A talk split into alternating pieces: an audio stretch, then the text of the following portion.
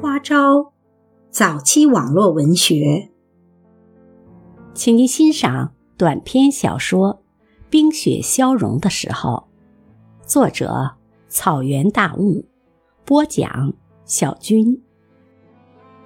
两个老头子在街上说着说着就动手打起来了。这一吵不要紧呐，左邻右舍全知道了。秀芬的姑姑也听说了，跑来对秀芬说：“你还有脸在人家待？人人都知道人家不想要你了，跟我回去吧，我再给你另找一家。”秀芬不肯，好歹在这里不受气。姑姑又说：“你这个傻孩子，人家是念大书的人，能看上你吗？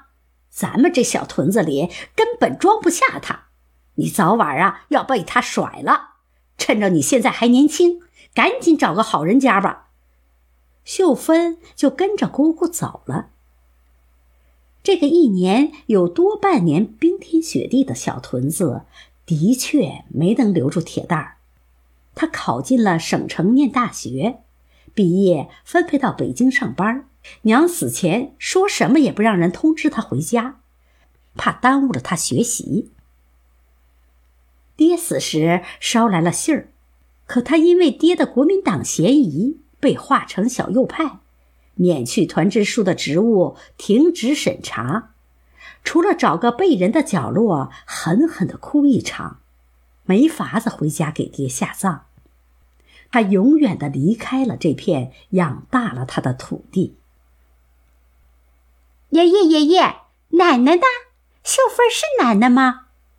小彼得急着问：“傻孩子，爷爷不是说了，秀芬走了吗？”“哼，走了有什么？妈咪不是走了，又回来好几回了。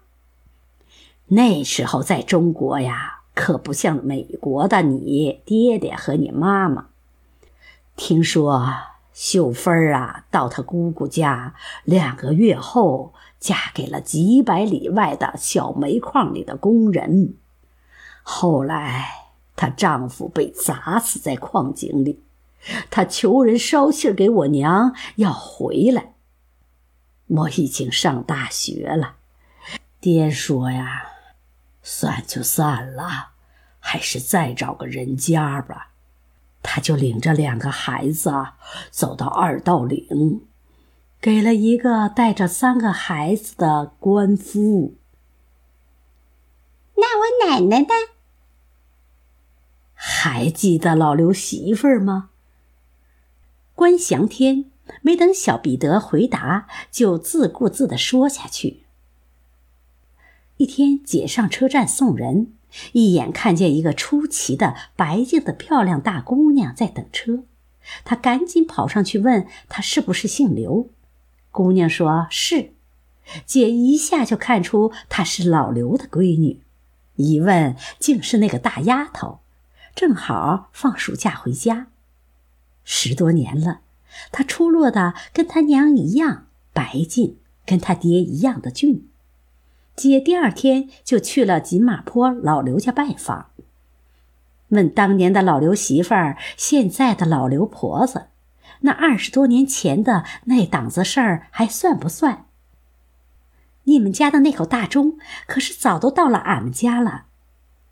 老刘婆子说：“得问问闺女，现在呀不比老时候了。”爹妈说了不算了。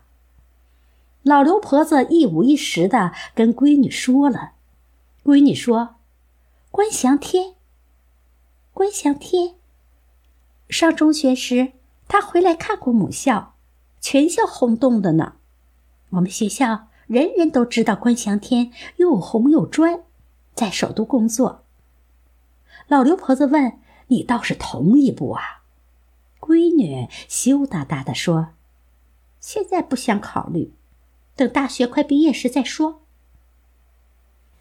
老刘婆子就这样给姐回了话。等老刘家大闺女放完暑假要回学校时，姐赶到火车站，又问她。她在火车要开的一霎间，从车窗里抛出了一句话：“你让他给我写信吧。”当年呐，抱不动的胖丫头，就这样成了你奶奶。爷爷，什么时候带我回中国老家？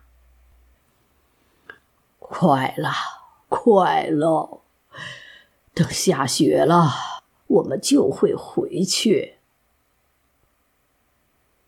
关祥天喃喃地说，他痴痴地望着窗外。四十多年了，那里大概一切都变了。可那漫天的大雪，应该还是老样子吧。